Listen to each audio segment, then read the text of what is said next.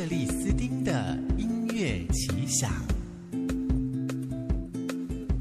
好气色，好精神，好体质，健康关键字。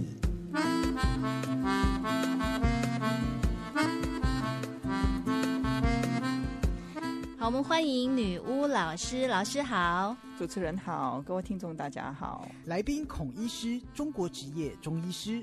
著作有《中医师默默在做的减法养生》，脸书上的粉丝夜市“俏女巫”的草药秘方。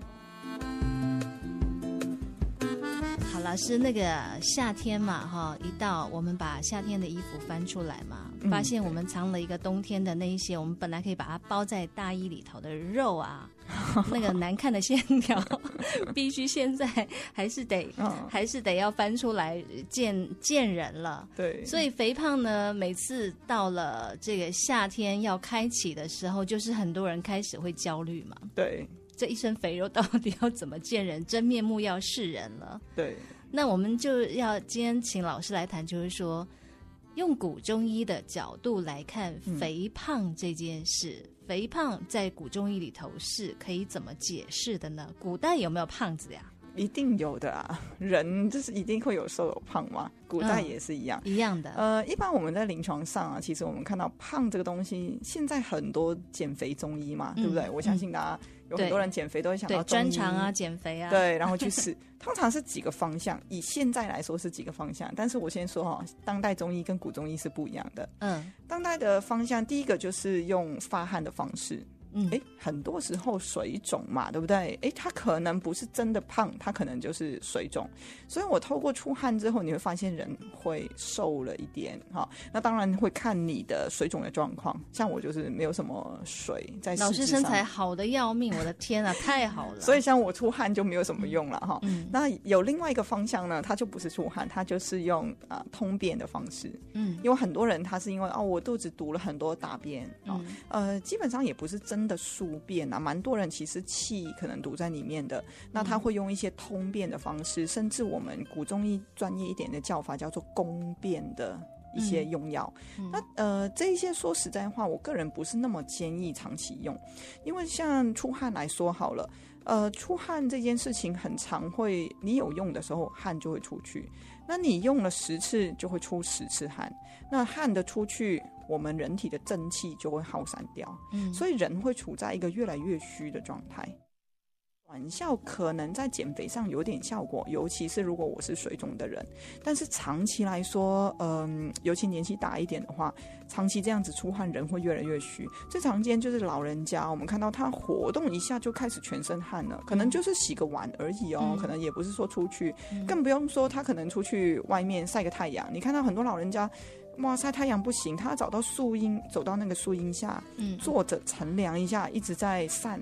他的汗可能才会停一点点，嗯，然后他们回到家就是整个不太能动了，嗯，四肢手脚都没有力了，嗯，所以其实出汗本身是一个蛮伤正气的方式，所以我个人不是那么的建议。老师用这个老人家经不起那个流汗哈，让大家知道流汗它其实对身体的元气是一个很大的伤害嘛。对，那其实刚刚老师说这两样出汗跟拉肚子，其实在。现在的减肥的方法里头也是常见的啊，对，没错，就是有什么吃什么番泻叶啊，然后就拉个乱七八糟，然后人人就瘦了。对，没错，其实有很多，当然以我们专业去看的话，它也会有很多未来的后遗症，嗯，所以我们也常会看到，哎，我们现在提倡了很多，不管是减肥或者是所谓养生的方式，可是你会看到现在当代的人的疾病，它都是越来越提早的，嗯，像中风也在年轻化。心血管的问题，高血压都是在年轻化。为什么？因为我们的这些方式都是看到短效，嗯、但是没有人去考虑它长期的一些作用。其实就是没有弄到关键点，然后可能就是做很表面的东西。嗯、对，比如说我们刚刚提到呃出汗这件事情，好了，我现在如果看到一个水肿，在我们专业的用法，或是说像我教一些医师的同学，我就会跟他讲说，你用发汗的方式，它短期内效果很好。可是那样想哦，我今天用了发汗的方式，或是我运动也好，我就在这三四个小时出了汗之后，我不水肿了。嗯、可是你看它隔天，它会水肿，它隔天还是会水肿。嗯，难道你每天出汗吗？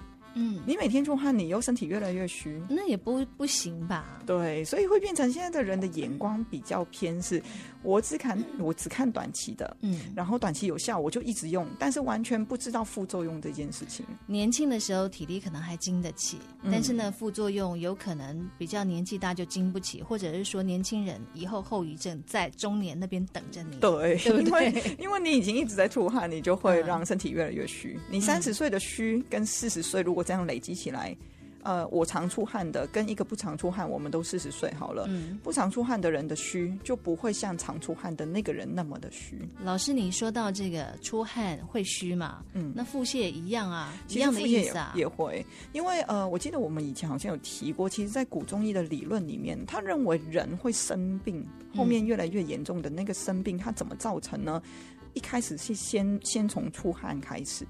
有了出汗之后，就容易会有后面一系列疾病的衍生。那你可以想象，如果今天我又出汗又拉肚子，拉肚子是不是也是伤身体的水分？嗯，嗯，中医叫做津液的部分。对，所以你看，我出汗已经伤津液水分，我拉肚子又伤津液水分，人会虚的很快。嗯，所以也许你是瘦了。但是你的精神体力各方面，身体机能会越来越衰弱，嗯，那可能就会有一些提早的一些老化的一些疾病了。那老师，你觉得用古中医来看哦，要让一个人身材能曼妙 的线条，嗯、或者是说，就让他保持一个很健康的线条，嗯，其实我觉得现在很多人的胖都是蛮冤枉的，可能只是身体某个机能它是有问题的，你把那个机能调好。Maybe 他就恢复到一个正常的体型，对，对不对？是不是这个样子？因为真的这个很常见，我们常常会用药之后发现，患者过胖的会自己瘦。嗯过瘦的，像我啊，我就是过瘦的人。嗯、我吃了药之后胃口会变大，然后我就会很害怕，我就不敢吃，因为我自己比较爱美嘛哈。嗯、然后当然，其实它是一个取平衡的状态，嗯、所以太胖的人会瘦，太瘦的人会胖，这样子。就是说，让你调整到一个你其实应该长的样子。对对，胖不是一个正常的长相嘛，对不对？太胖当然绝对不是啦。好，老师，那个说、嗯、说到我们身上的肥肉，我看过一个论点，就是说肥胖就是一个痰湿的体质，就是说有很多的脏水累积在我们身体里头，这样的说法对不对啊？呃，我现在说痰湿，这个是后世医家的说法哦，那这不在古中医的。古中医的湿不是指这种肥胖的湿，古中医的湿有点像我们现在叫做呃类似痛风那一种。就是因为小便没有排干净，哦、你是说什么关节痛那种，造成关节痛湿那？对对对，风湿啊，古古中医原文里面的湿啊，所以后世医家讲的痰湿不能跟古中医的痰湿来做相比。嗯、但是如果我们看他痰湿背后的意思，呃，是说这个人可能就是比较呃水一点，这个应该是跟水比较有关系。嗯、那我们会考虑就是一些偏水肿啊，嗯，呃，而且水我们在观察久一点会发现，很多人的水肿久了之后，它会变成脂肪。嗯，所以确实会跟水有关系。呃，在西医里面可能比较比较偏向代谢方面的问题。嗯，对，因为水水太多，确实是会有问题的。我们刚刚讲到，是不是说很多的疾病都从津液不足开始开始嘛？哈，其实我们去固守这个津液，管这个津液水分的部分，就是水道系统嘛。人体有两个大的机能，一个叫水道系统，一个叫消化系统。那水道系统它管水也管气，所以你可以想象，如果我今天我的水道系统管不好水的话。它会有两种状况，一个是该有水的地方没有水，比方说，比如说很多人会口干，嗯嗯啊，对不对？然后或是觉得堵在某个地方了，他没有被送到那个该有的地方，该有的地方没有水、啊，不该有水的地方有水就是水肿，像皮表下不应该有水，对、嗯，可是水却跑到那个地方去，还是脚肿的要命啊？对，有的脚，很多妇女对脚肿，甚至其实男性很常见的啤酒肚。都跟水有关系哦，哦，都是堆在那里的。嗯，因为呃，我们。像啤酒肚好了，它会跟那个原文里面有一个处方叫做肾浊汤。嗯，肾浊汤里面就有讲到说，这个人的肚子啊，像五千钱一样，就是好像肚子围着古代的那个钱啊，五千个钱币，嗯，好像在肚子里面这么的重，好像那个有有钱人挂了满满的钱在这。对啊，腹部很重，或者腰很重，嗯，可是腰又有点冷的感觉。嗯，其实为什么他会冷？因为他出汗。嗯，以前我们有讲过，为什么他会在那个地方出汗？他不应该出汗，他为什么出汗？因为小便出不去。嗯，我水从小便出不去，我就变成在下腹部不知道怎么出去。嗯，嗯，水跟汗是同个水道系统，对不对？嗯，小便出不去，他从汗出去。嗯，啊，出了汗他就冷冷的，久了之后他就会皮表下，在腹部的皮表下不就是很多水吗？嗯，因为小便小不出去啊。哦，所以他把它运到那里。慢慢的，他要下去的方式，有的边出汗啊，有的累积在那边，就是就出不去了。对对对，出不去。所以其实根本的治法，我们会去利小便。嗯，那当然最好的治法，像我们古中医，我觉得医圣的著作还是蛮厉害的。像水肿的人、啤酒肚的人，呃，哎，那一些都是不该有水而有水，但是有一些地方是。呃，应该要有水没水，嗯，那他会用到一个药叫做茯苓，嗯，好，茯苓它有一系列的处方，嗯，茯苓是一个取平衡的药哦，对，它是一个用了之后，它会让你水道系统回到平衡状态的药。茯苓一般在那个脾胃的药里头，好像都有这一味。哎，那个四神汤里头有这个东西吗？对对对对对，为什么四四神汤也是一个比较说啊祛湿啊什么的哈？嗯、呃，现在所谓的湿会跟我们讲的水道系统问题有点像，就是古中医里面讲的气呃阳气的这个部分。嗯嗯，那呃是没错，而且古呃我觉得茯苓有一个好处是，你会发现像出汗这件事情是，我用了它就会出汗，然后有后遗症，嗯，因为它不是取平衡的。呃，但是茯苓这个药是我用了之后它取平衡，所以你不怕它有副作用，因为不够的它会补足，太多的它会收回去。哇塞，好神奇的一味药哦！对啊，所以其实茯苓它可以说是相对安全，但是呃，也必须说茯苓的配伍也很重要，因为你看处方很多时候它不是只有一个药，对，茯苓跟什么配，那个当然就是比较专业啦。所以最好是如果真的要处理的话，你希望你整个水道系统回到平衡的状态，你会发现我们常常呃处理水道系统会一并把所有的水的问题一起处理。嗯，比如说那个人明明来看胃痛，嗯，有很多胃痛、胃炎，它是因为胃的地方停了很多水，那我们做复诊去检查会发现，哎，怎么里面都是水在啷啷啷这样子？嗯，我就知道他胃里面停水。哎、嗯，这个是不是不应该水停在那边？对，我用茯苓的相关处方处方，嗯，胃病好了，哎，水肿也好了，嗯，相关的小便也一起好，就好像把一个臭水沟某个区域给扫干净了，它就整，它就把它整个全部都通了。对对对对、嗯、对，所以呃。我通常不太建议用一些什么发汗剂或者是攻攻的药、通便的药，嗯、因为它副作用比较强，嗯、而且很多人不会拿捏。嗯，那呃，像茯苓的方剂，在原文里面医生就有很多。那用透过专业的一个辨证方法，我们选择适合患者的一些相关处方的话，可能会达到一个比较安全，然后同时又可以一并处理所有问题的方式了。今天老师告诉我们，从古中医来看肥胖，我们刚刚说到都是内部的一个调理、一个调整嘛，嗯、对不对？对。那今天呢，我们就是说。肥胖，大家很直接联想，你就是要少吃多动，要多运动。老师多运动这件事情，嗯、跟肥胖，它一定必须要有一个平衡的点，对不对？你给朋友们什么样子建议？嗯、其实多运动为什么会瘦，跟刚刚的原理有点像，因为我如果，对，因为我出汗嘛，嗯、我出汗之后我就不水肿了嘛，对不对？哈、嗯，还有另外一个是因为我们在运动的时候也会促进身体的循环，嗯，所以会让肠道比较蠕动，嗯，那肠道比较蠕动，有很多人他是因为大便秘结在里面，或是气堵在里面，哦、你会发现我在运动之后呢，他比较有在蠕动，然后他可能会排气。哦或是排便就会变得比较好一点哦，就透过运动让身体有一些推动的力气。嗯，本来他你可能坐办公室坐在那边，他整天他就是不动。对，但是你透过运动的方式就把它带动了。对对对，可是，一样，它的后遗症也是一样，就是说我有点像本身我的人是虚的，我透过活动，我把这个我的能量提出来先用了。可是用了，如果你是虚，你还是虚，甚至你会更虚，因为你先透支未来的。嗯，所以变成拉长时间的话，你人还是虚的。那我可不可以边运动边补？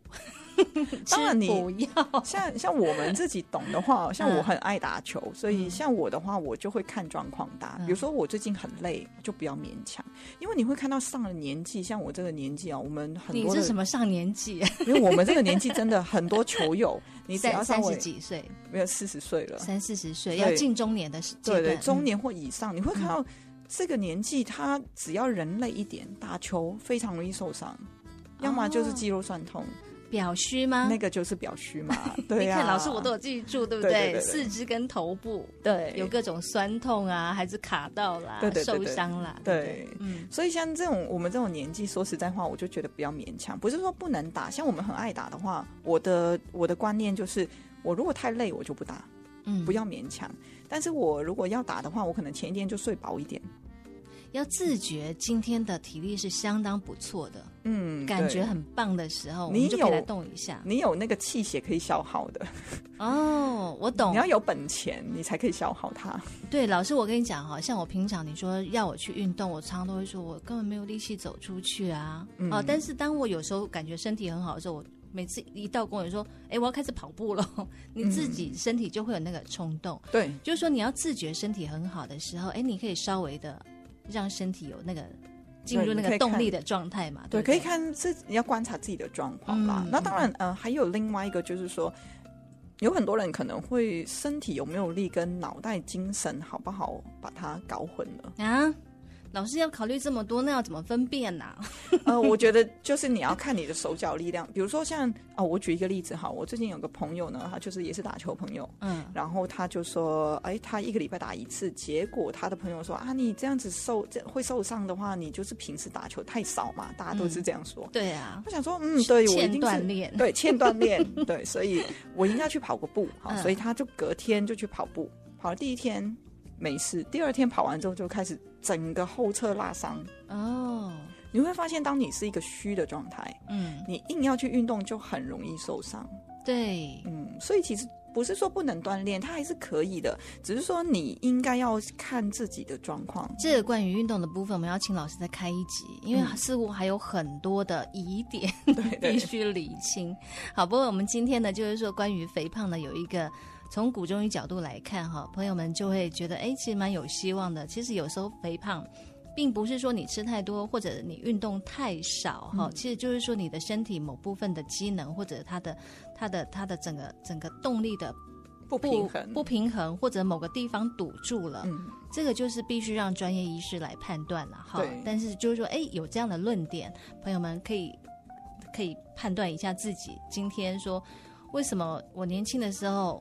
怎么吃都不会胖，但是现在呢，我只要呼吸就会胖。